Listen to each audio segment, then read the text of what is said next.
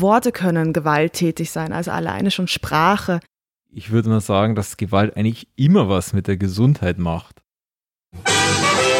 Zucker zaubert. Nimm deshalb mehr. Schirmchen und Streusel. Der Podcast wird euch präsentiert von dem gemeinnützigen Verein Argument Utopie. Hallo und herzlich willkommen zum Schirmchen und Streusel Podcast. Wir sind heute hier versammelt chillig am Boden in der wunderbaren WG von euch beiden. Hallo. Hallo. Bonnie und Olivia. Ja. Der Name. Wir sitzen an meinem Boden, weil ich keine vernünftige Tische hier habe. Und äh, ja, wir sind alle in Yoga-Position. Sehr, sehr chill. Bin ich mir gerade gar nicht so sicher, ob das, was der Bonnie macht, eine Yoga-Position ist. Wenn mit krummen Rücken an dem Bettpfosten sitzen Yoga ist, das schon. Bei mir sta- startet das sehr low. Wie sagt man das immer? Jeder sein Level, das passt alles super, wunderbar, alles gut. Feindwort feels good. Yes. Genau, wir haben uns heute hier versammelt, um einen Podcast über das Thema Gewalt zu machen. Ähm, das ist natürlich ein bisschen schwierig, weil wir denken zurück eben an das, was im November passiert ist in Wien. Und ähm, ja, es sind irgendwie einige Sachen für uns, die offen geblieben sind. Ähm, und es wäre jetzt irgendwie meiner Ansicht nach falsch, einen Podcast anzufangen, ohne über das zu reden, wenn wir schon über Gewalt sprechen. Wie sind eure Eindrücke zu dem, was, was los war in, in Wien? Man muss ja, glaube ich, erstmal sagen, dass wir jetzt vom Terroranschlag reden, der in Wien war. Also es ist ja viel Schlimmes passiert im, im November. Ähm, wir nehmen die Episode auch jetzt im November auf. Ähm, in derselben Woche, wo der Anschlag passiert ist, äh, am Schwedenplatz im ersten Bezirk in Wien. Fünf Tote, vier Opfer und ein toter Täter. Es ist wieder Lockdown ähm, und die US-Wahlen und, und, und. Also alles ziemliche Horrorthemen aktuell. Genau, Wien ist ziemlich am Trauern. Ähm, die Straßen waren leergefegt für zwei Tage. Geschäfte waren geschlossen. Man hat den Leuten gesagt, sie sollen zu Hause bleiben. Das hat natürlich nicht funktioniert, weil die Arbeitgeber ihre Angestellten trotzdem haben wollten, wie das so ist. Genau, Olivia, wie ist denn dein Eindruck der Lage? Es ist ein bisschen schwierig zu beantworten für mich, weil ich einerseits noch in einem Zustand der Ungläubigkeit bin und andererseits ja mein, mein, mein ganzes Erwachsenenleben, irgendwie, wenn ich darauf zurückschaue, ist, ist es nicht der, der erste ähm, extremistisch oder religiös oder ähm, nationalsozialistisch motivierte Attentat, von dem man hört. Ähm, und es wird auch nicht der letzte sein. Und diesmal ist es eben in Wien und dadurch immens in die Nähe gerückt.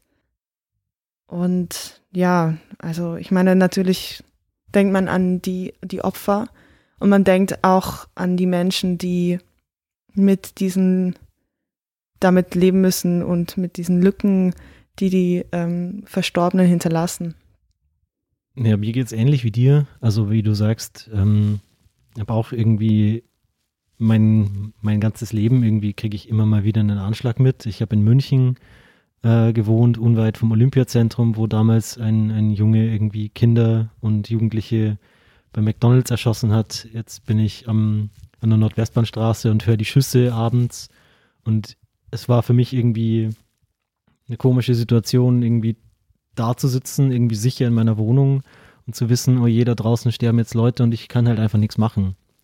Und ähm, das ist mir so hängen geblieben, dass man selber so hilflos ist mit dem, dass dort dann Leute sterben und die einfach für gar nichts irgendwas können. Die sitzen da, wollen den letzten Tag des Lockdowns nochmal, letzter Tag vor dem Lockdown, möchten sie nochmal ähm, rausgehen und die warme Abendluft genießen und dann passiert sowas, das ist echt furchtbar, ja. Eben und unter dem Aspekt, dass es so furchtbar ist und auch, ähm, es gab ja auch eine Staatstrauer, eine verordnete von, glaube ich, drei Tagen und es auch ein trauriges, ähm, ein, ein, ein trauriges Ereignis ist, haben wir uns entschlossen, die Süßspeise heute ist ein, ähm, ein Striezel, also ein Hefezopf. Äh, das hat den Hintergrund, dass das ein ähm, bereits in der Antike vorkommendes Symbol ist für Trauer. Und deswegen haben wir uns dieses Mal eben für den, für die Süßspeise entschieden. Wir wollen uns ja in dieser Folge mit dem Thema Gewalt beschäftigen. Und ähm, meine Frage eben an euch, an uns, wäre jetzt erstmal, wo fängt denn für uns Gewalt an? Ich glaube, das ist äh, eine insofern schwierige Frage, ähm, weil Gewalt sowas, ähm, sowas schwer eingrenzbares ist. Also so ein Terroranschlag ist natürlich eine totale äh, Gewaltexplosion und irgendwie so das eine Extrem. Ähm, und da gibt es vielleicht so das ganz andere System, Extrem, wenn man so ein bisschen ich weiß nicht, was, was man heute passive Aggressivität nennt oder so Mikroaggressionen wie, ähm, was weiß ich, in das dreckige Geschirr von dem anderen ins, in die Mitte der Spüle stellen.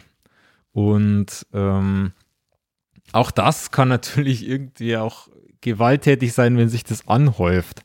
Also ich habe so das Gefühl, dass Gewalt entweder so eine Anhäufung hat, von so ganz vielen Kleinigkeiten ähm, und zum anderen so dieses Explosive. Und das, das geht oft auch einher. Also oft viel führen so ganz viele kleine Aggressivitäten und Gewalttätigkeiten zu so einer Explosion.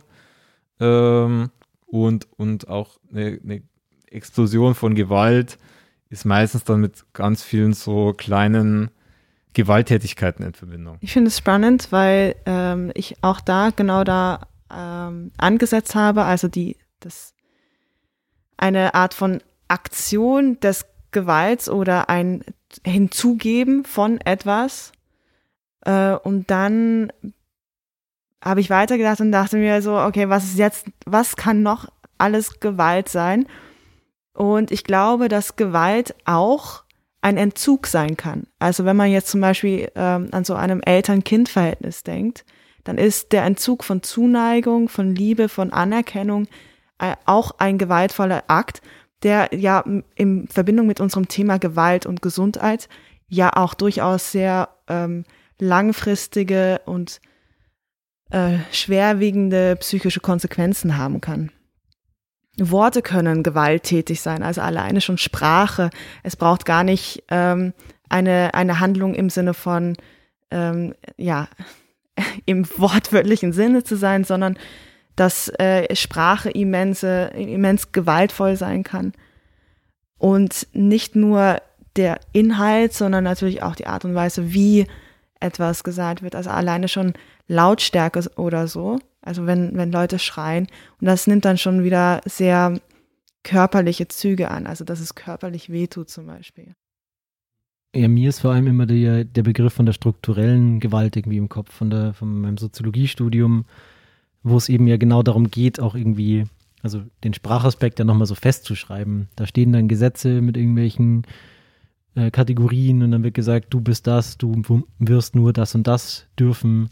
Ähm, und das ist auch irgendwie eine, eine Einwirkung auf das Leben von Menschen ähm, die sich dagegen ja nur bedingt wehren können. Hast du da mal ein Beispiel, strukturelle Gewalt, das ist so, so sehr aus dem Lehrbuch? Ja, genau, das ist sehr aus dem Lehrbuch. Also ähm, äh, zum Beispiel, was mir immer wieder präsent ist, wenn ich an Österreich denke, ist diese Kopplung von der Mindestsicherung an die Deutschkenntnisse, mhm. dass, es da, dass es da den Zwang gibt, eben ähm, Sprache in irgendeiner Weise nachzuweisen, zu lernen, um ähm, an Sozialleistungen irgendwie heranzukommen. Und das macht Druck auf die Menschen, das ähm, reduziert denen ihre Lebenschancen und auch denen ihre Lebenserwartungen.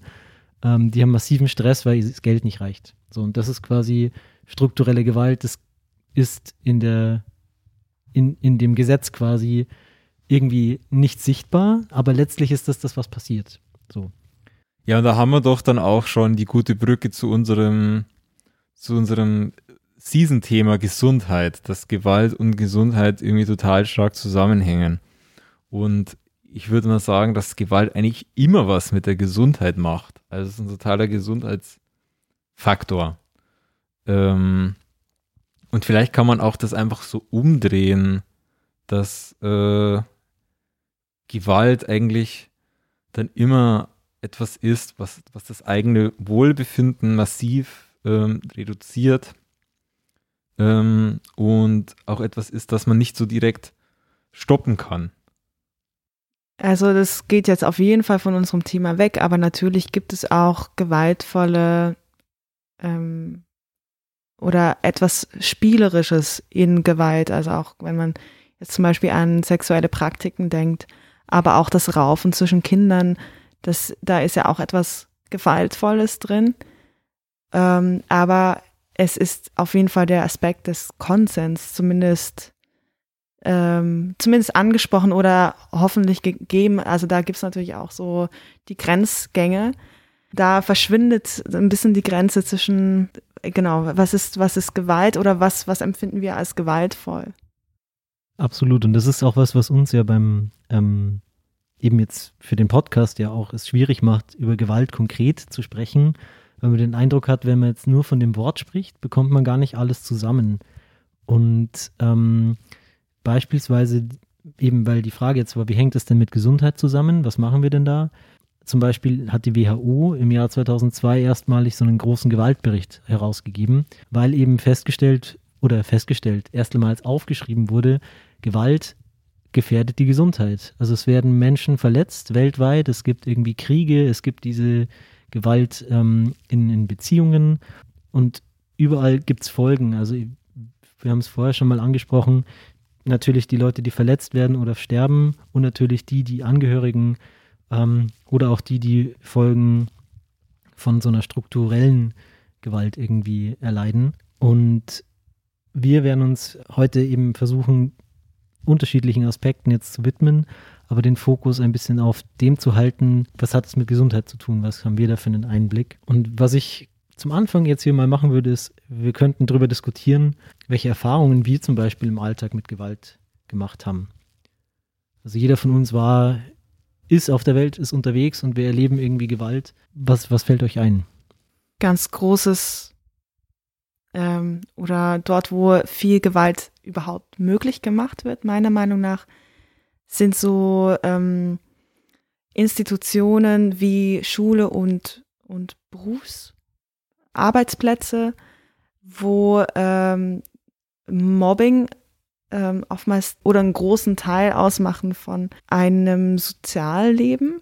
Also wo ich auch den Eindruck habe, dass teilweise es sogar akzeptiert ist oder gewollt ist, dass sich irgendwie Hierarchien herausbilden, dass ich habe es gesehen, wie Lehrer ähm, sehr großzügig darüber hinweggeschaut haben, wie Kinder äh, immens gemobbt worden sind und ausgeschlossen worden sind, äh, bis hin zu äh, körperlichen, also ich weiß nicht, ich, ich kenne es aus der Schulzeit, dass Leuten äh, der Rucksack in, den, in die Mülltonne geworfen worden ist und so. Also ich, da, ich glaube, das sind so Orte, wo irgendwie mh, der soziale Kontext gegeben ist für fast, fast anerkannte Gewalt in Form von Mobbing. Also das mit dem, mit dem Mobbing auf jeden Fall ähm, ist eine Erfahrung, die haben wahrscheinlich sehr, sehr viele gemacht. Das ist auch was, was leider irgendwie in überwiegenden Fällen der Schulerzählung irgendwie vorkommt. Ja, äh, kann ich auch bestätigen. Ähm, und ich bin auch froh, aus der Schule raus zu sein, weil ich da auch äh, Mobbing-Erfahrungen gemacht habe. Grundsätzlich, als ich diese Frage im Episodenskript gelesen habe, dachte ich mir, ja, Gewalt im Alltag im Vergleich zu, zu, zu der Geschichte der Menschheit oder zu, zum vergangenen Jahrhundert gibt es eigentlich nur noch sehr wenig Gewalt im Alltag. Also blöd gesagt, es ist eigentlich gesellschaftlich auch in der Schule nicht mehr anerkannt, dass äh, Autoritätspersonen irgendwelche Leute schlagen. Es ist nicht mehr sozial anerkannt, dass irgendjemand äh, von Autoritäten geschlagen wird. Es ist auch so im, im Rechtssystem nicht mehr anerkannt, auch wenn es es in manchen Staaten noch gibt, aber zumindest in Europa, in Österreich gibt es keine, keine physischen Strafen mehr. Also es wird niemand mit Peitschen äh, geprügelt und so weiter. Das ist alles passé. Und ähm, das ist auch so, soziologisch irgendwie beschrieben von so verschiedenen Gesellschaftsformen. Also im Mittelalter hatte man die Souveränitätsgesellschaft, da gab es einfach einen Souverän, das war eine Person. Und wenn man der unterstanden ist, konnte die einen auch einfach physisch direkt bestrafen. Dann so im 20. Jahrhundert oder so Jahrhundert, wenn dann 19. auf 20. Jahrhundert eher so die Disziplinargesellschaft. Das heißt, es gibt Institutionen wie die Fabrik oder die Schule, ähm, wo diese Gewalt so vermittelter stattfindet. Also man ist jetzt nicht dem der Lehrperson oder dem Fabriksvorsteher ist man nicht direkt unterstellt, aber diese Person setzt trotzdem die Disziplin durch und dann jetzt eben Ende des 20. Jahrhunderts beziehungsweise jetzt 21. Jahrhundert die Kontrollgesellschaft. Das heißt, äh, Gewalt findet sehr vermittelt statt und Gewalt findet vor allem dadurch statt, dass wir uns selbst disziplinieren.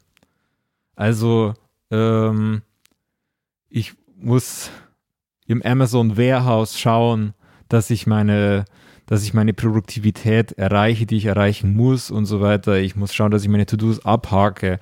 Ich muss selbst schauen, dass ich mir die Überstunden organisiere, um das reinzuhackeln, was ich muss und so weiter.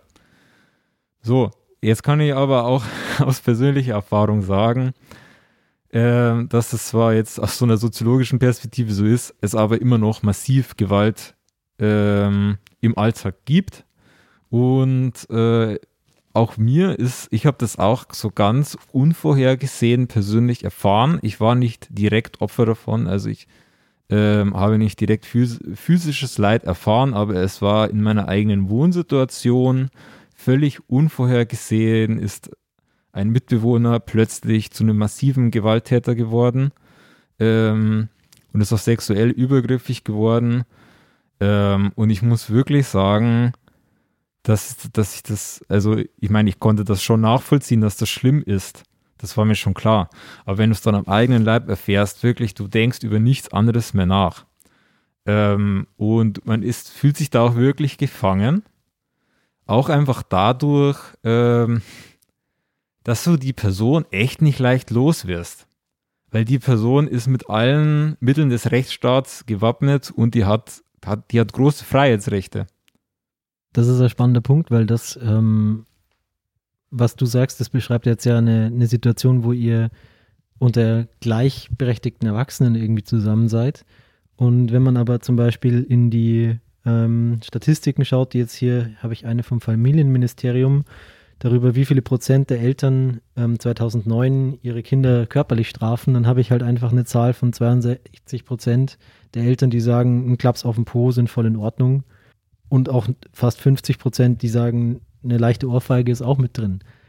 Und das sind ja Situationen und Verhältnisse, wo man ja nicht mal mehr raus kann. Also da passiert was zu Hause, äh, kriege ich irgendwie einen Schlag und bin dem aber völlig ausgeliefert. Also kannst ja als Kind nicht sagen, ja, ich ziehe aus. Ja, total. Und ich glaube auch, indem man, ich glaube, es gibt genug Eltern, die, die wissen, okay, also bei körperlicher Gewalt ist die Grenze aber das, ähm, wie misst man psychische Gewalt oder wie misst man eben tatsächlich Gewalt über, über ähm, heftigen Sprachgebrauch oder Lautstärke. Und da kommt man dann tatsächlich in, also gerade in diesem Abhängigkeitsverhältnis nochmal immens schwerer raus, als was du äh, beschrieben hast, Borni, dass man tatsächlich eigentlich glaubt, also man, man ist geschützt durch, äh, durch Recht, aber eigentlich auch äh, dabei an Grenzen stößt, dadurch, dass ähm, der Gewalttäter, die Gewalttäterin ja auch ausgestattet ist mit Recht. Ich glaube, das ist auch ähm, eher statistisch belegt. Also die meisten Formen häuslicher Gewalt sind natürlich mit einem mit einem Machtgefälle verbunden und das Machtgefälle macht die Gewalt halt auch viel einfacher. Und ich glaube, eine Sache, die ich da direkt ansprechen will, ist auch Gewalt äh, gegen Frauen durch schlagende und anders gewalttätig werdende Männer. Und ich, ich glaube, uns geht es ja auch irgendwie darum, jetzt nicht nur diese ganzen Gewaltverhältnisse aufzuzeigen, sondern auch zu sagen, wie damit gesellschaftlich umgegangen wird. Und ich habe eigentlich zufällig mitbekommen im Sommer, dass das Frauenhaus Salzburg. Jetzt vor der Auflösung steht. Es wurden alle äh, Mitarbeiterinnen gekündigt. Und es hat mich irgendwie aufhorchen lassen. Und äh, mich jetzt, als ich auch mich zum Thema informiert habe, bin ich dem nochmal nachgegangen. Und ja, ich finde das un unglaublich, wie da jetzt zum Beispiel in Salzburg so völlig unbedarft, also das, das Frauenhaus vor dem Ende steht, ausgelöst ähm, und so unter der Maßnahme der, der, der Serviceverbesserung bzw. der Kosteneinsparung. Also da hat die Frauenlandesrätin Andrea Klambauer von der NEOS einfach gesagt, ja, wir schreiben das EU-weit mal neu aus, weil es könnte sein, dass irgendjemand den Service besser macht. Äh, so als ob das jetzt der neue Mensa-Betreiber von der Schule wäre, so ein bisschen. Und, und ignoriert ihr völlig, dass Gewalt ja ständig passiert und vorwiegend bei Frauen auch massiv gefährlich ist. Also wenn Frauen verletzt werden oder Gewalt erfahren äh, durch, durch Beziehungspartner, dann haben die sehr wahrscheinlich starke, starke Verletzungen. Und dann das einfach mal abstellen, das ist ja, das ist ja heavy. Ja, also ist 2018 äh, war jetzt halt so, dass in Österreich 3300 Frauen und Kinder Schutz vor Gewalt in Frauenhäusern gesucht haben es aber aktuell auch gar nicht genug Platz gibt, um alle ja, von Gewalt Betroffenen zu betreuen. Und es ist auch, also eine Befragung des Verbands Autonome Österreichische Frauenhäuser hat dann gegeben, dass 80 Prozent aller Frauen vor ihrem Ehemann oder Lebenspartner fliehen. Und ich meine, das, das sind enorme Zahlen letztlich und bezeichnet auch noch gar nicht die Dunkelziffer des Ganzen. Und ich glaube, es gibt halt viele Gesundheitsrisiken, die man so typischerweise kennt. Ich weiß nicht, Brustkrebsvorsorge oder jetzt auch Covid. Das sind äh, alles so körperliche Defekte, die so völlig offenbar liegen. Da wird viel drüber gesprochen. Aber so dieses Thema der Gewalt wird überhaupt nicht als Gesundheitsrisiko gesehen. Und es wird auch nicht so gesehen, dass das wirklich Biografien nachhaltig prägt und dann auch, wenn es ganz org wird, auch zu Feminiziden, das heißt zu Morden an Frauen führt. Was natürlich das krasseste Gesundheitsrisiko ist. Ja, und das sind jetzt die Zahlen aus 2018. Das Frauenhaus in Salzburg wird jetzt geschlossen oder wurde jetzt geschlossen im Sommer? Also das Ganze sieht so aus, dass praktisch nächstes Jahr im Juni, nächstes Jahr Juni wurde ausgeschrieben. Das heißt, es gibt jetzt auch keine finanzielle Unterstützung mehr. Der Vertrag läuft immer nur auf ein Jahr, was ich schon mal absurd finde. Also das ist mehr oder weniger ein Kettenvertrag für eine Förderung, ohne der der Betrieb nicht möglich ist. Und die Betreiberinnen haben sich auch aus Protest und weil es für sie keinen Sinn macht, nicht an dieser Ausschreibung beteiligt. Und die offizielle Idee ist so ein bisschen, dass dann, was weiß ich, am 29.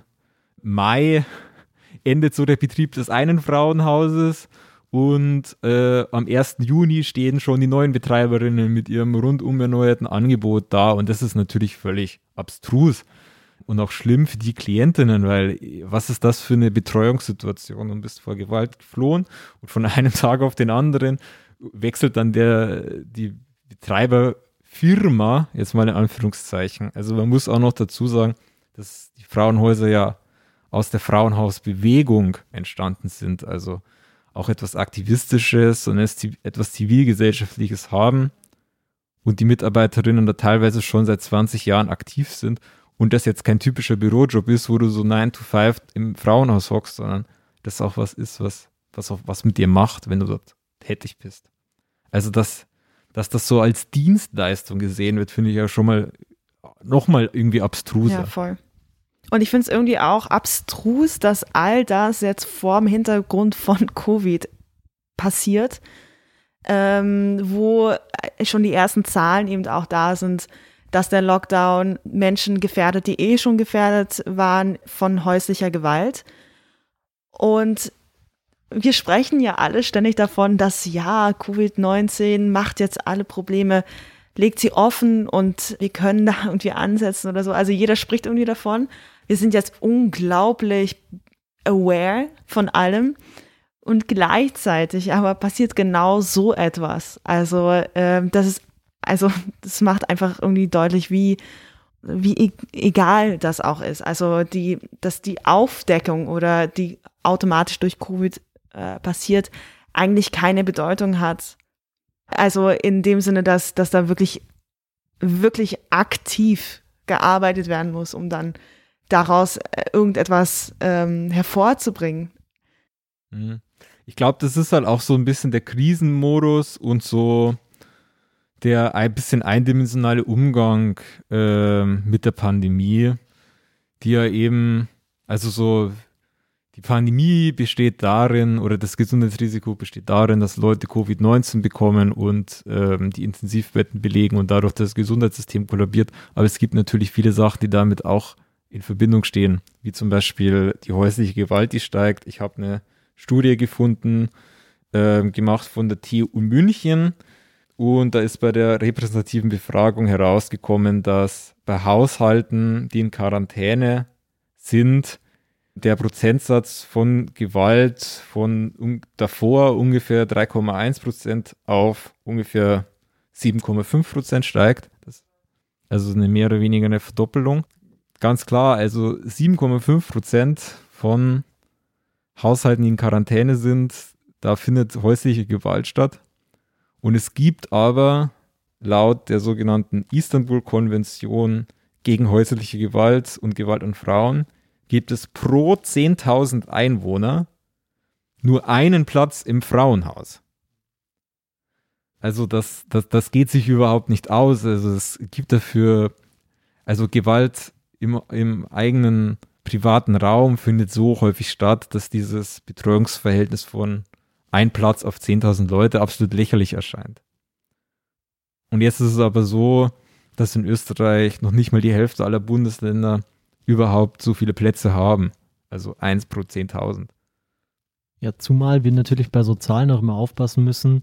Das sind die, die am Ende tatsächlich irgendwo auftauchen. Frauen, die eine Anzeige machen, Frauen, die ins Frauenhaus gehen, die lösen diese Zahl aus. Aber jemand, der daheim verprügelt wird und die Flecken irgendwie unterm Pulli hat und versteckt unterm Rollkragen, das taucht in den Zahlen ja auch eben gar nicht auf. Du hast vorhin eh von der Dunkelziffer gesprochen. Man weiß es einfach nicht und dann eben mit so einem Dienstleistungsdenken daran zu gehen, das ist echt irre. Ja, ich würde auch sagen, dass das überhaupt auch was sagt über den gesellschaftlichen Umgang mit Gewaltopfern dass der oft auch einfach ein bisschen an der Realität vorbeigeht. Also die Situation kenne ich halt auch dann eben aus diesen privaten Erfahrungen. Du versuchst dich dann so gegen den Täter zu wehren und das bedeutet halt, dass da eigentlich du nicht in Schutz genommen werden kannst, außer du gehst halt wirklich den Rechtsweg. Und das sind arge Entscheidungen. Also in was dich das auch reinziehen kann. Also du wirst halt einfach Teil von Gerichtsprozessen, von großen Bürokratien, du musst Anzeigen stellen. Diese Sachen, die sind auch nicht mehr rückgängig zu machen. Du musst das gegen die Leute machen, die du schon möglicherweise jahrelang, dein ganzes Leben lang kennst. Also Gewalt gegen Frauen ähm, oder überhaupt häusliche Gewalt wieder von den engsten Bezugspersonen ausgelöst. Und es ist einfach ein orger Schritt, da einen Rechtsstreit von, die, von der Lade zu brechen, den man ja dann auch noch verlieren kann. Das kommt überhaupt noch hinzu. Ja.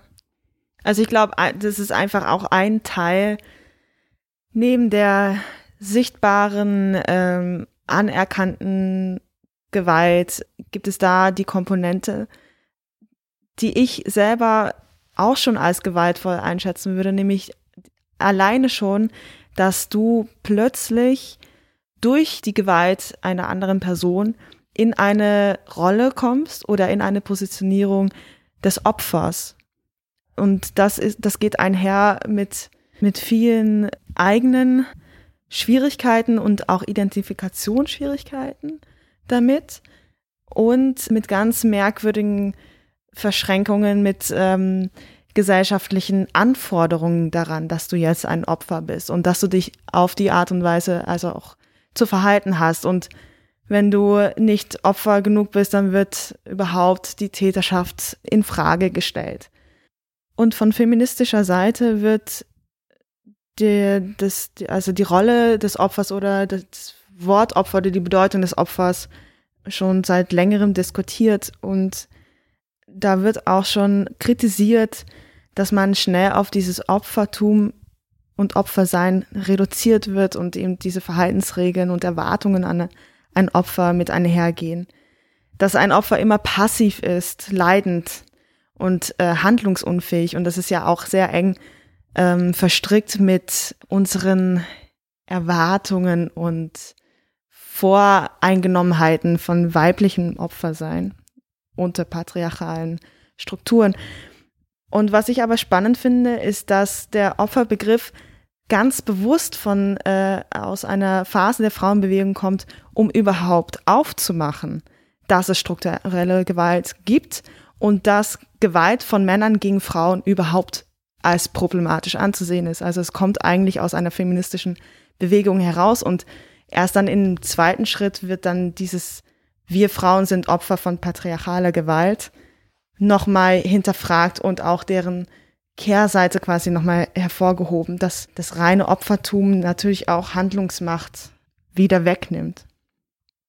Du hast jetzt was eben angesprochen mit dem Patriarchat, was tatsächlich ja auch für, also ja auch ein Problem ist für die Männer, dass wir so, so, also jetzt ich zum Glück nicht, aber dass Männer so sozialisiert werden, dass sie eine bestimmte Rolle einnehmen müssen innerhalb der Familie, Erziehungsvorstellungen, auch eine, eine, Vorstellung von ihrem eigenen Rollenbild mitbekommen, wo Gewalt dann irgendwie völlig in Ordnung und legitimiert ist. Ja, und vor allen Dingen, was nicht legitimiert ist, ist Opfer zu sein.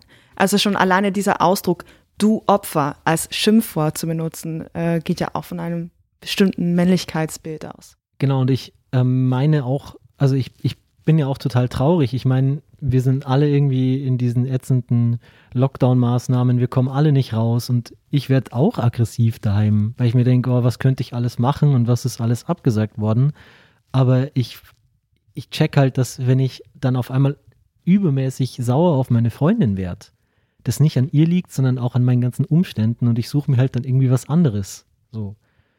Und den Weg, den, den, den gibt es für manche Menschen irgendwie leider nicht. Doch, den Weg gibt es. es äh, der Weg, äh, Gewalt auszuüben an Partnerinnen, an Kindern, an Partnern ist immer mit einer Alternative verbunden, meiner Meinung nach. Aber ich, ich, ich glaube, was, was jetzt vielleicht so, so gemeint ist, dass in der individuellen Psyche von diesen Männern sie diesen, Aus, sie diesen Weg nicht sehen. Und ich glaube, das ist so ein bisschen das Problem, was auch mit der Erziehung von Männern zu tun hat, dass sie das so gelernt bekommen, Aggressivität, die wir alle haben. Also das ist auch kein vergeschlechtlichtes Ding, Aggressivität.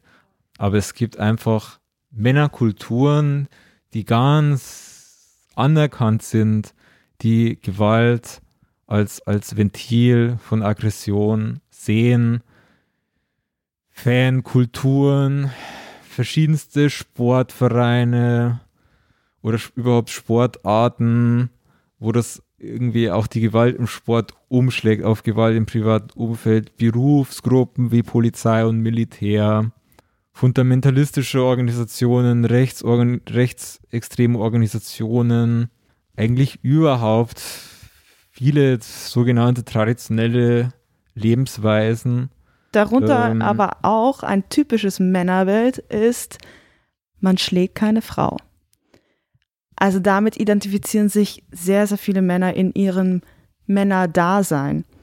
Und ähm, so vergeschlechtlich das ist, ist es trotzdem auch eine Option äh, für ähm, patriarchal sozialisierte Männer, um sich darauf auszuruhen und äh, sich quasi auch von der Seite dem Thema zu nähern, nämlich als Tabu. Und trotzdem geschieht das ja nicht unbedingt. Da wird halt dann nicht geschlagen, sondern da wird dann an dem Körper rumgemäkelt oder solche Dinge. Also ich glaube, dass das. Ähm ich glaube, dass auch viele Männer, die ihre Frauen schlagen, trotzdem eigentlich nach der Parole leben, man schlägt keine Frau. Mhm. Oder sich Und das deswegen so sage ich, also ich verstehe, was ihr meint, und ich, ich stimme dem auch zu. Gleichzeitig, das ist ja das, Pro also das ist ja das Problem mit solchen Geschichten, wie viel oder auch das sind wir wieder beim Anfangsthema des Attentäters. Wie viel spricht man dieser Person zu in seiner eigenen Opferrolle? Wie viel Opfer wollen wir, wie viel Anteil an Opfer wollen wir dieser Person zugestehen? Und wie viel muss gesagt werden, nein, es gibt eine andere Option und nur weil du, was hast du gesagt, äh, sozialisiert bist im Militär oder im, im Fußballstadion oder so, das ist kein Grund. Also ich meine, ich verstehe schon, es ist, es sind Gründe, die dazu führen, dass Menschen so handeln, wie sie tun, aber letztendlich haben Menschen auch in jeder ihrer eigenen Handlungen ähm, Verantwortung. Auf, auf, jeden Fall haben die die und ähm, deswegen gibt es ja auch ausreichend, also leider nicht ausreichend, aber Erziehungs- und Beratungsstellen, ähm, die ja auch sich an, an Täter wenden. Und ähm, das war eigentlich der Punkt, den ich, den ich vorher machen wollte, dass die, ähm, die Tatsache, dass man das tut, ist eine sehr komplexe Zusammensetzung aus allem Möglichen. Ähm, und im Idealfall endet das Ganze dann nicht in der Gewalt, sondern in der Beratungsstelle, wo man herausfindet, warum, warum ist das individuell für mich so ein Thema. Und ich finde, dass darüber viel zu wenig gesprochen wird, also vor allem meiner Ansicht nach unter Männern. Ja, ähm, merke ich ja aus meiner eigenen, aus meiner eigenen Männerrunde, äh, wenn ich so an die Schulzeit denke, da hätten wir nicht drüber reden können. Ja, und da wurde mit uns auch eigentlich nicht drüber gesprochen. Ähm, und das wäre, genau, das, das ein Punkt ist, irgendwas bereitzuhalten, wo man da einen anderen Weg findet. Ja, vielleicht ähm, können wir ja in den Show Notes neben ein paar Anstell Anlaufstellen für Opfer von Gewalt auch Anlaufstellen für Menschen, die merken, dass sie mit ihrer Aggression Schwierigkeiten haben, umzugehen, ähm, reinstellen. Ja, ich glaube auch, dass so, so diese, jetzt einfach zu sagen, ne, die Männer können nicht anders, das ist natürlich vollkommener Blödsinn. Und die einzige Möglichkeit, Männergewalt zu stoppen, ist, Männer sich am Schlawittchen packen und das an sich selbst verhindern und es nicht zulassen. Und was schon, glaube ich, ein Problem ist, so von diesem sozialen Umfeld und die Art und Weise, wie man aufwächst, ist, dass man, also es ist, glaube ich, kein, da fällt niemand vom Himmel, wenn man sagt, dass man A, schon mal niemanden schlägt und dieses Ding von wegen, man schlägt keine, Schla man schlägt keine Frauen, das sagen auch natürlich die größten macho-mäßigen Arschlöcher von sich.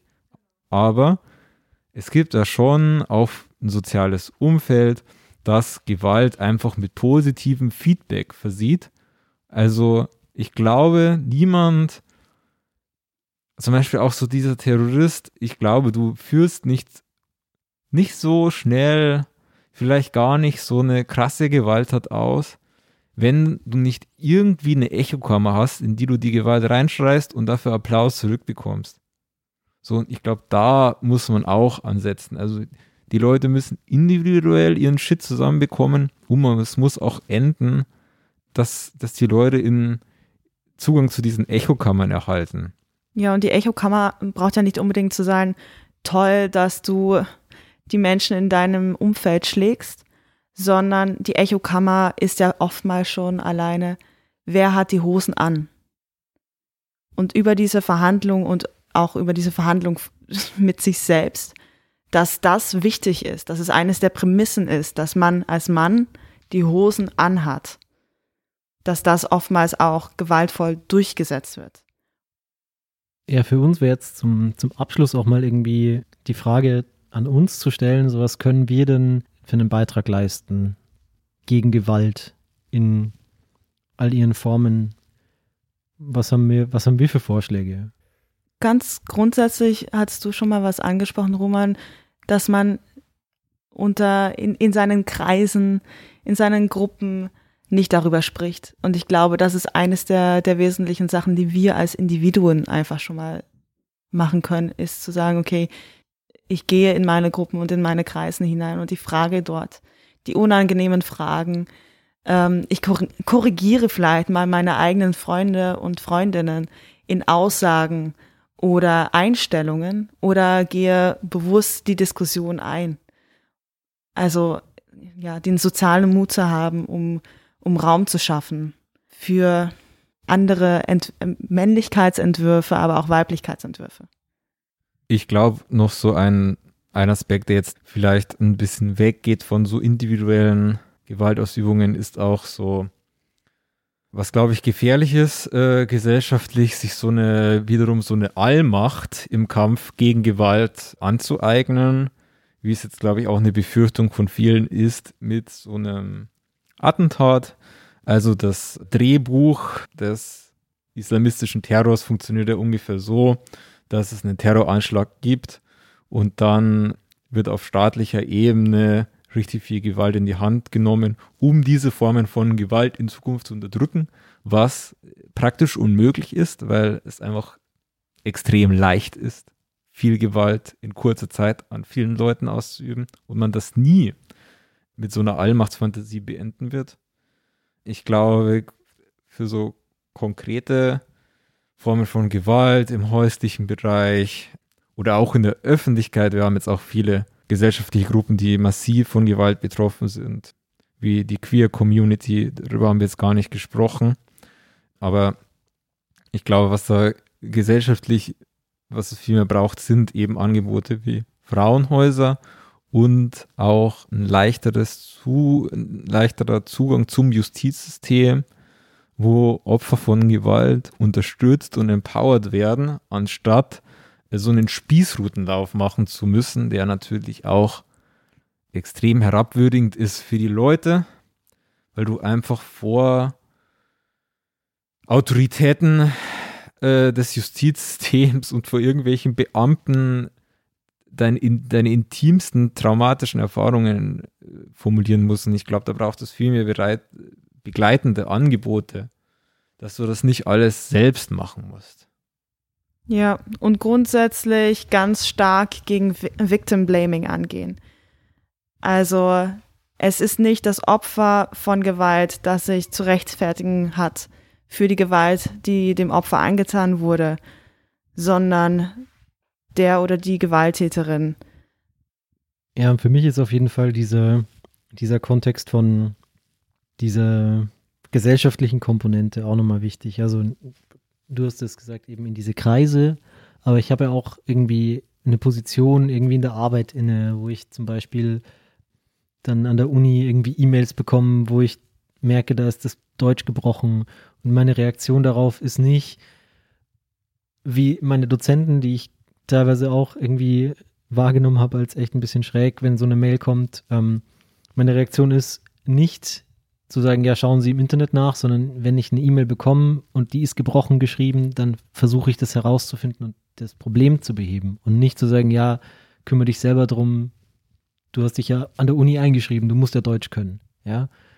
Also, dass ich da auch so, so, das sind so kleine, kleine Momente, wo meine Position vielleicht einen Unterschied macht. Genau, und das sind auch so, das sind, glaube glaub ich, genauso Momente, wo man in, in jedem Job irgendwie Beispiele findet wo man was tun kann, dass das nicht wieder so komisch ist und so bleibt. Und was man natürlich jetzt, um das Ganze, um das Ganze abzurunden, weil wir auch schon ähm, den Podcast ja relativ gut zum Ende geführt haben, man kann natürlich diesen Podcast teilen. Also das ist, Hit with Notification Bell, Thumb nach oben, fünf Sterne auf iTunes. Ja. Das Übliche. Nein, ich meine, also wenn, wenn der Eindruck entstanden ist, dass das, was wir sagen, irgendwie was ist, was Neues oder was, was ihr noch nicht gehört habt, ähm, als Zuhörerinnen, dann ähm, gibt es weiter. Ich meine, so funktioniert das. Und da geht es mir gar nicht um die Likes, sondern da geht es mir darum, dass dieses Thema irgendwie latent undercover ist. Ja, genau.